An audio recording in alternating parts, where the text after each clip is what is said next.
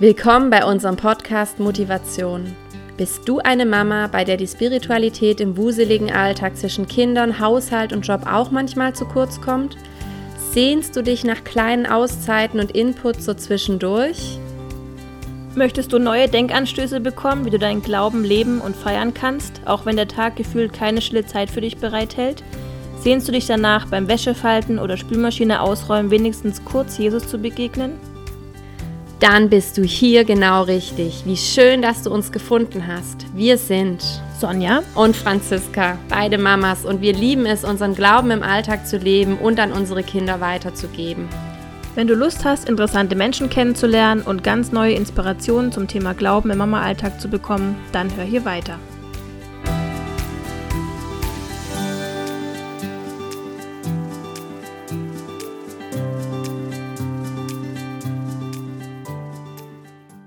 Liebe Sonja, Hallo. wir sitzen hier für eine weitere Podcast-Folge. Ich grüße dich und heute bist du mal der Gast in unserem eigenen Podcast, Ja. was ich richtig cool finde. Du hast nämlich auch einiges zu sagen. Kam vor kurzem auf die Idee, dass wir eine Folge machen wollen über Bereitschaftspflege. Mhm. Das Thema finde ich super interessant und ähm, ich gucke ja immer nur so von außen drauf. Ich habe das beobachtet, denn du und dein Mann, ihr macht Bereitschaftspflege, ihr seid Bereitschaftspflegeeltern. Genau. Und du bist ja verheiratet, hast selber drei Kinder, die jetzt schon im Alter von elf bis bald sechs eigentlich so aus dem Gröbsten schon raus sind. Sagt man Und so. trotzdem habt ihr euch entschieden, sozusagen nochmal ähm, das Ganze von vorne irgendwie aufzurollen, indem ihr euch entschieden habt, Bereitschaftspflegeeltern zu werden von wirklich kleinen Kindern. Mhm, genau. Nimm uns doch da jetzt mal gerne ein bisschen mit rein. Wie kam es dazu? Wieso habt ihr gedacht, dass ihr das machen sollt? Und wann hat das Ganze gestartet? Mhm, sehr gerne. Also ich glaube, wenn man ganz zurück überlegt, fing das an, als ich das mitbekommen hatte bei meiner Mama. Die hat bei einem Verein gearbeitet, der eine Babyklappe hatte, wo man also Babys anonym abgeben kann. Und wenn ein Kind in so eine Klappe abgegeben wird, reingelegt wird, dann wird so ein Alarm ausgelöst und dann kommt sofort jemand, um die Kinder in Empfang zu nehmen. Und dann hat die Mutter, soweit ich weiß, immer acht Wochen oder sechs Wochen noch das Recht, ähm, sich zu melden bei dem Verein und zu sagen, oh, ich habe mir anders überlegt, ich möchte mein Kind doch haben. Und wenn die Zeit verstrichen ist, wird das Kind zur Adoption freigegeben. Und das fand ich irgendwie immer schon einen schönen Gedanken, die Babys für diese kurze Zeit, eben diese sechs, acht Wochen, zu pflegen und zu haben und zu hegen. genau, meine Familie persönlich hat das nicht gemacht, meine Eltern. Meine Mama war da nur Mitarbeiterin, aber der Gedanke hat mich dann irgendwie immer mal wieder begleitet. Und dann war ich in Elternzeit lange für unsere Kinder und als die dann wieder in Kindergarten und Schule alle waren, wollte ich trotzdem noch daheim bleiben, wie man so schön sagt, und für sie da sein. Und dachte dann, jetzt habe ich aber doch mehr Freiheit und äh, freie Zeit, um so eine Aufgabe machen zu können. Und ich hatte, glaube ich, sogar mal was auf Instagram gepostet und dann irgendwie so einen Spruch in die Caption mitgeschrieben, von wegen so ein halbes Jahr ein Baby haben immer, fände ich ganz nett, aber Schwangerschaft brauche ich Ja. immer mal. Und dann hat jemand gemeint, hey, dann mach doch Bereitschaftspflege für so kleine Babys. Und dachte ich, ah ja, stimmt, Ja. das war ja immer ein Gedanke, eigentlich eine voll coole Idee. Und jetzt nehmen wir eben tatsächlich nur von 0 bis ein Jahr, also wirklich die Babys, Babys. Dafür haben wir uns ähm, bereit erklärt. Genau, wir machen das Ja. jetzt seit zwei Jahren erst. Mhm. Ja, das Coole, hast du jetzt gerade schon ähm, eine Frage nämlich beantwortet. Wir haben ja unsere Follower bei Instagram ein bisschen mit reingenommen in den Prozess über die heutige Folge und da konnten die ähm, Leser sozusagen Fragen schon mal stellen, wenn sie irgendwas über Bereitschaftspflege wissen wollten. Und eine Frage war eben, kann man sich eine Altersgruppe wünschen oder ausschließen? Und das hast du jetzt hiermit beantwortet. Also ihr habt tatsächlich angegeben, dass ihr eigentlich nur Kinder nehmt von 0 bis einem Jahr.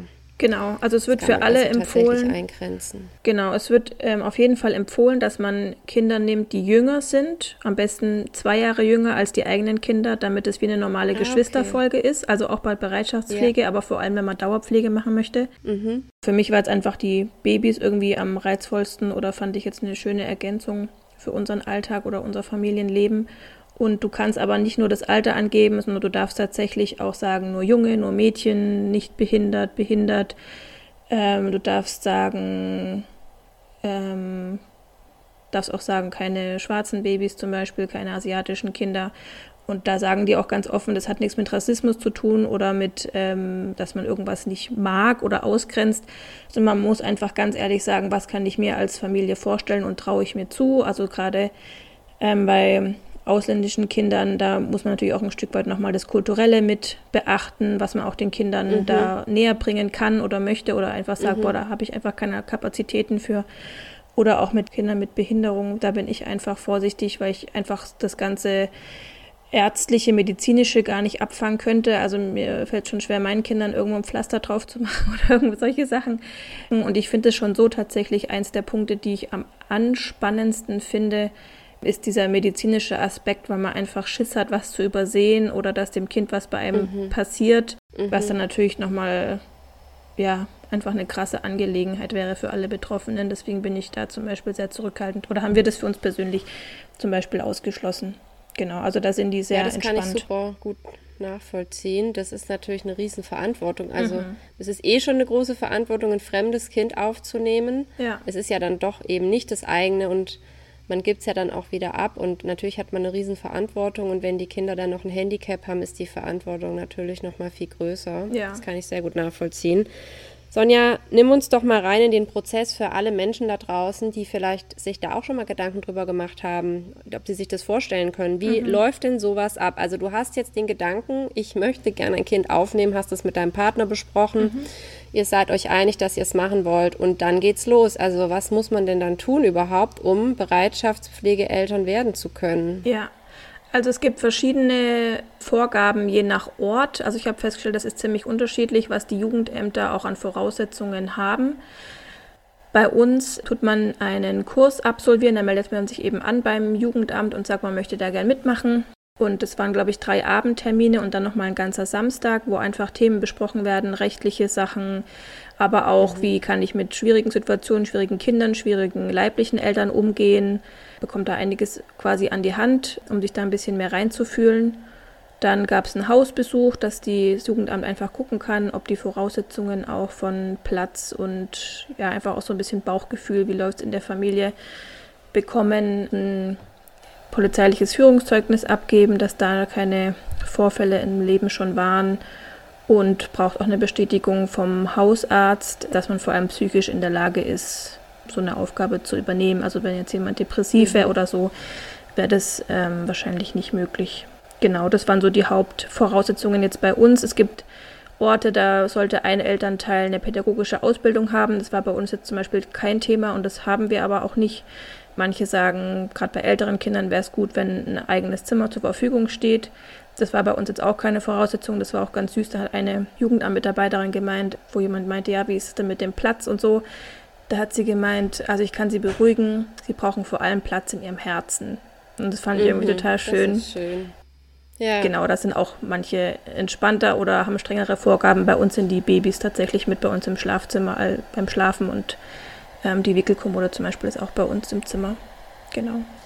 Okay, ja, damit wäre dann schon eine weitere Frage beantwortet, ob man ein eigenes Zimmer eben braucht für das Kind. Vor allem ist es ja auch so bei Babys, also selbst wenn man ja seine leiblichen Kinder hat, sind die ja in der Regel auch oft nicht in einem eigenen Zimmer. Also bei Babys ist es ja noch mal viel unkomplizierter als bei schon großen Kindern, die vielleicht Platz für sich wollen mhm. oder ihre Ruhe wollen. Ja, voll. So ein Baby ist natürlich im Schlafzimmer immer gut aufgehoben. Ja. Okay, das klingt wirklich richtig interessant. Das heißt, im Grunde kann, wenn man jetzt diese Voraussetzungen erfüllt, ja wirklich jeder ein Kind bei sich aufnehmen. Genau, was jetzt halt bei Bereitschaftspflege noch wichtig ist, dass ähm, ein Elternteil quasi 24-7 auch zur Verfügung steht. Also man kann eigentlich keinen normalen Beruf nachgehen, weil man eben von jetzt auf gleich dann 24 Stunden für ein Kind verantwortlich wäre oder das übergeben bekommt.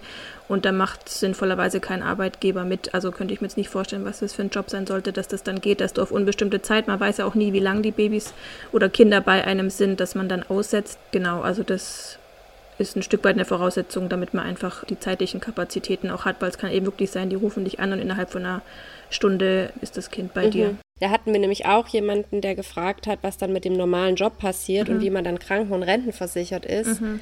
Also, wie du hast jetzt ja gerade schon beantwortet, dass man natürlich absolut ähm, bereitstehen muss. Ja. Das heißt eben, der normale Job kann so nicht ausgeführt werden und Wie ist es dann mit der Kranken- und Rentenversicherung? Ist man dann in Elternzeit oder wie ist das?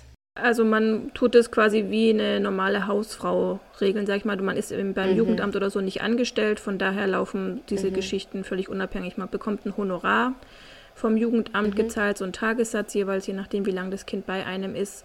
Aber die haben eben nichts mit der Kranken- oder Rentenversicherung zu tun. Das muss man privat klären, wie man das gerne haben möchte.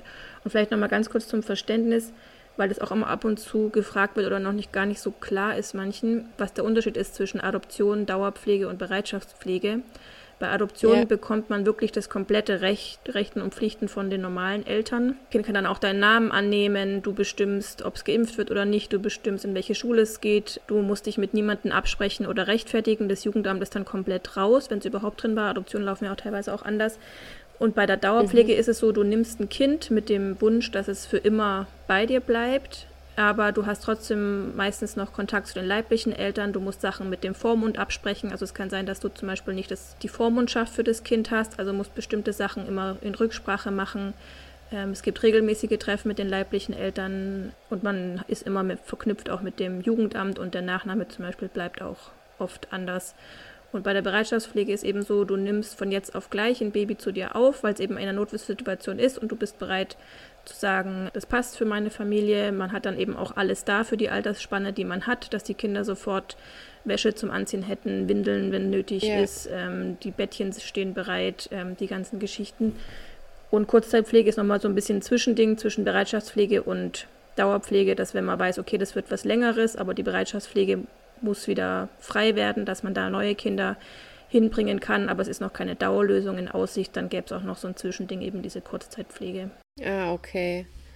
Ja, das ist ja echt ähm, spannend. Das stelle ich mir schon auch herausfordernd vor, wenn man sozusagen nicht immer freie Hand hat und sich bei allen Dingen abstimmen muss. Ich habe das ja bei dir mitbekommen. Ihr hattet bisher schon zwei Kinder mhm. zur Pflege und ich habe das ja so ein bisschen mitbekommen, dass man dann doch viel ja, sich zurückversichern muss. Kann man jetzt den Arzttermin wahrnehmen oder darf man dies tun? Und ähm, was ich jetzt nochmal ansprechen wollte, das habe ich ja bei euren Pflegekindern bisher mitbekommen. Es war ja dann doch auch immer in eurem Fall der Kontakt zu den leiblichen Eltern gegeben, sozusagen. Mhm. Also in ja. dem Fall waren ja die leiblichen Eltern da. Es, manchmal sind mhm. ja auch, wie, wie, du gesagt hast, die Kinder in der Babyklappe und man wird nie erfahren, wer die Eltern sind, aber in dem mhm. Fall waren ja Eltern da. Geh doch da noch mal ein bisschen darauf ein, wie das dann abläuft. Sieht man die dann regelmäßig? Wird da ein Kontakt zu den Kindern aufgebaut? Wird da auch eine Rückführung dann angestrebt? Wie läuft mhm. das? Das ist natürlich von Fall zu Fall verschieden, ob zum Beispiel das Ziel ist, dass das Kind wieder zu den Eltern kann, ob die vielleicht Kurse machen müssen oder eine Ausbildung abschließen müssen, dass sie dann fürs Kind sorgen können oder ähm, mhm. was es da für Möglichkeiten gibt. Kann auch sein, dass das Kind, dass die Eltern ähm, ins Gefängnis müssen, dann ist nochmal natürlich eine andere Geschichte. Aber wenn das alles soweit passt, dann hat man teilweise sogar wöchentlich Treffen mit den Eltern. Aber im Jugendamt, und das kann dann auch sowohl begleitet sein von den Jugendamtmitarbeitern, dass man da nicht alleine ist mit den Eltern und Kind, oder bei uns, wenn sie es eingespielt hatte, dann war das auch, dass wir dort in dem Spielzimmer waren im Jugendamt mit den Eltern alleine oder mit Vater oder Mutter. Und die Jugendmitarbeiter waren nur äh, zur Stelle, falls man Hilfe gebraucht hätte oder so. Das war aber bei uns immer sehr entspannt und kein Thema. Wir haben es dann später oft auch bei uns daheim gemacht, aber das machen, glaube ich, die wenigsten. Das waren jetzt auch bei uns sehr spezielle Fälle, wo das für uns Sinn gemacht hat und auch völlig in Ordnung war, aber das ist eher was mhm. eine Besonderheit, würde ich denken. Okay. Und jetzt wäre noch weitere Frage, die ich habe, wenn man jetzt mal eure Kinder anschaut, wie sind die bisher damit zurechtgekommen, dass dann sozusagen ja nochmal ein neues Kind in der Familie war, das ja dann aber auch tatsächlich nur auf bestimmte Zeit zu euch kam. Ich meine, das war euch ja allen bewusst, mhm. dass das mhm. Kind irgendwann auch wieder gehen wird. Haben die großen Kinder, die du ja selber hast, das gut aufgenommen? Haben sie sich damit arrangieren können oder waren sie eifersüchtig? Wie lief das bei euch ab? Mhm. Also am spannendsten war es natürlich, wie unsere Jüngste darauf reagiert, weil die das eben gar nicht kannte, dass eben ein kleineres äh, Geschwisterkind yeah. da ist quasi. Aber mhm. alle drei kann ich echt äh, guten Gewissens sagen, äh, feiern das total und lieben das total. Also wenn ich dann äh, beim zweiten Kind, äh, da lief das ja ein bisschen anders mit dem, dass er dann zu uns kam.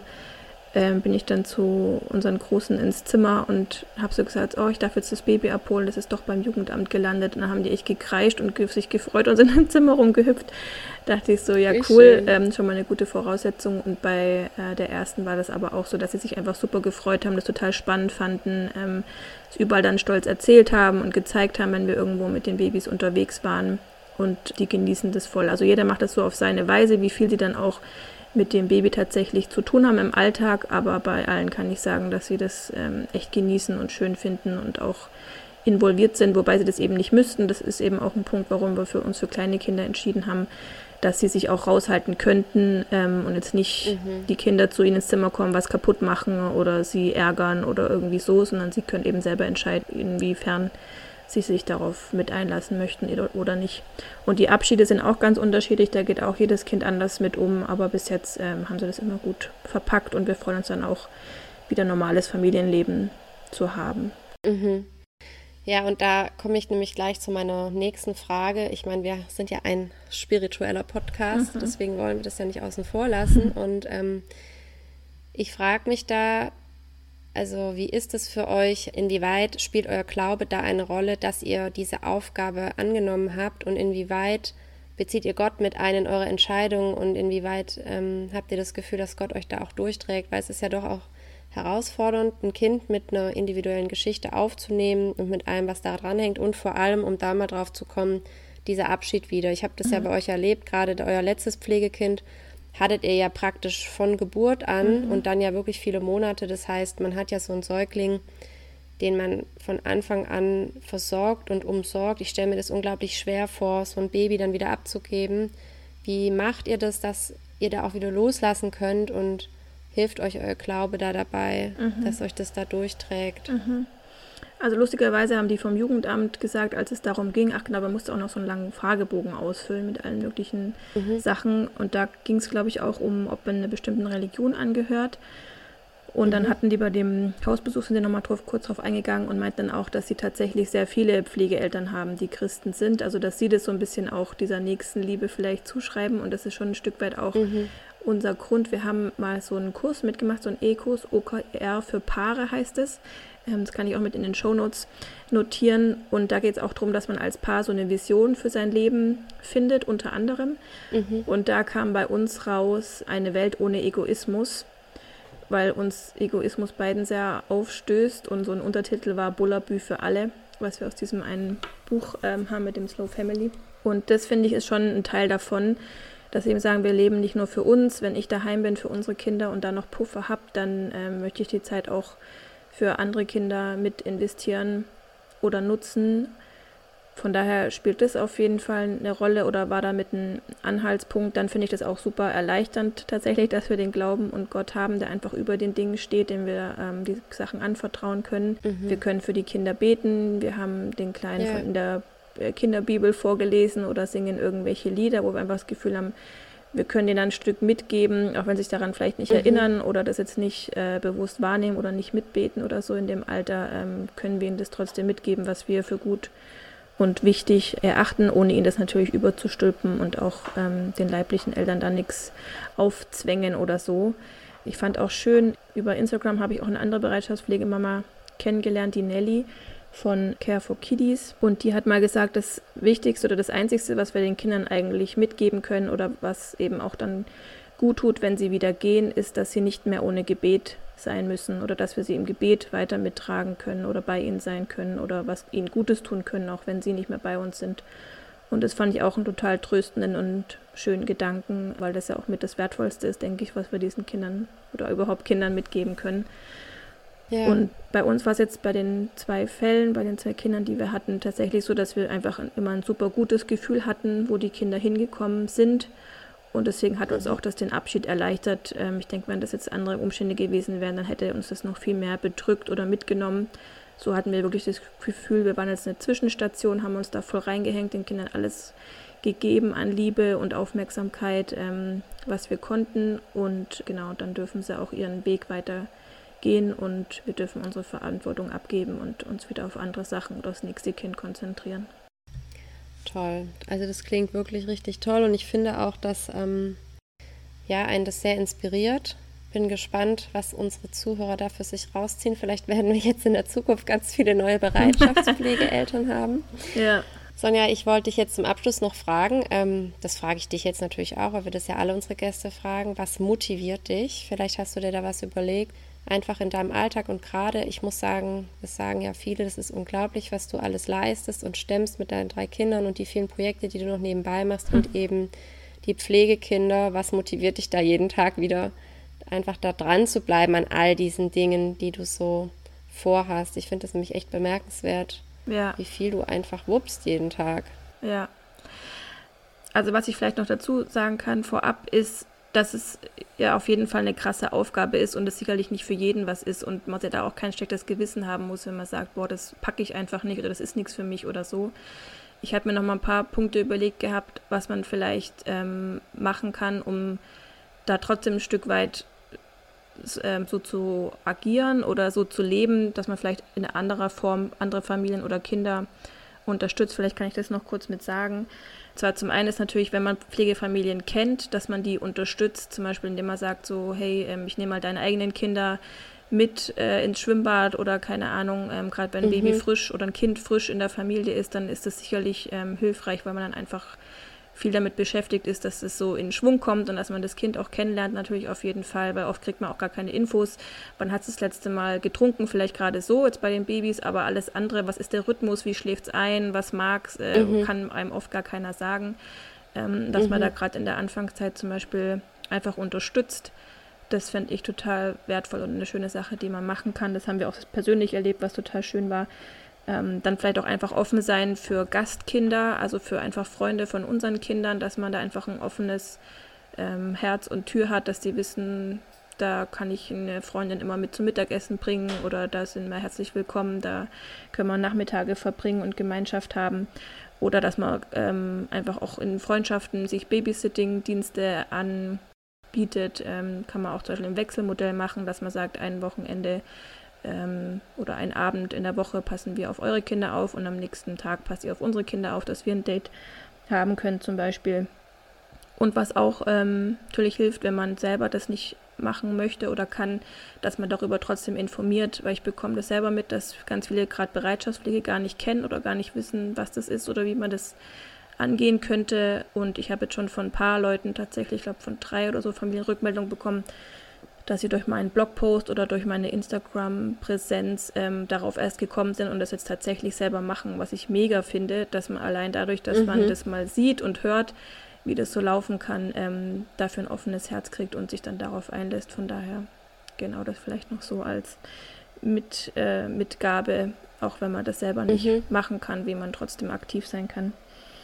Genau. Ja.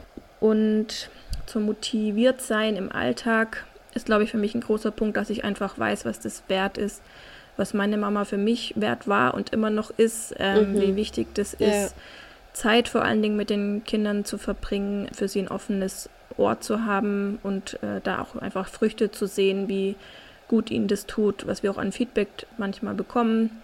Unsere Kinder, nicht, dass es jetzt die tollsten von allen sind, das auf keinen Fall, aber äh, dass man ihnen zum Beispiel einfach anmerkt, wie offen sie sind oder wie ähm, kommunikativ oder dass man einfach merkt, dass sie einen Safe Hafen haben quasi. Mhm. Ja. Das tue ich schon auch dem mit zuschreiben, dass genau wir uns einfach so in sie investieren. Und ich bin sehr dankbar, dass mir das möglich ist. Das ist nicht selbstverständlich, dass ich zum Beispiel eben nicht arbeiten muss, sondern ähm, hier daheim sein kann. Und das genießen wir aber auch voll. Ja, super schön. Danke, Sonja. Das war ein richtig guter Rundum-Einblick in eure Aufgabe. Und ich bin mir wirklich sicher, dass unsere Folge jetzt nochmal andere Menschen motiviert, vielleicht ähm, ja doch tatsächlich auch, sich das zu überlegen. Es ist wirklich eine schöne Art, das weiterzugeben, was man selber vielleicht schon hat. Einfach wie du auch sagst, dieses Privileg, dass wir für unsere Kinder da sein dürfen, mhm. dass wir diese Zeit uns nehmen dürfen, dass man davon vielleicht anderen noch was abgibt oder mit dran teilhaben lässt. Mhm, voll. Ich danke dir sehr für das wirklich sehr schöne Gespräch. Sehr gerne. Und bis ganz bald, liebe Sonja. Ja, bis bald. Macht's gut. Ciao. Mach's gut. Ciao.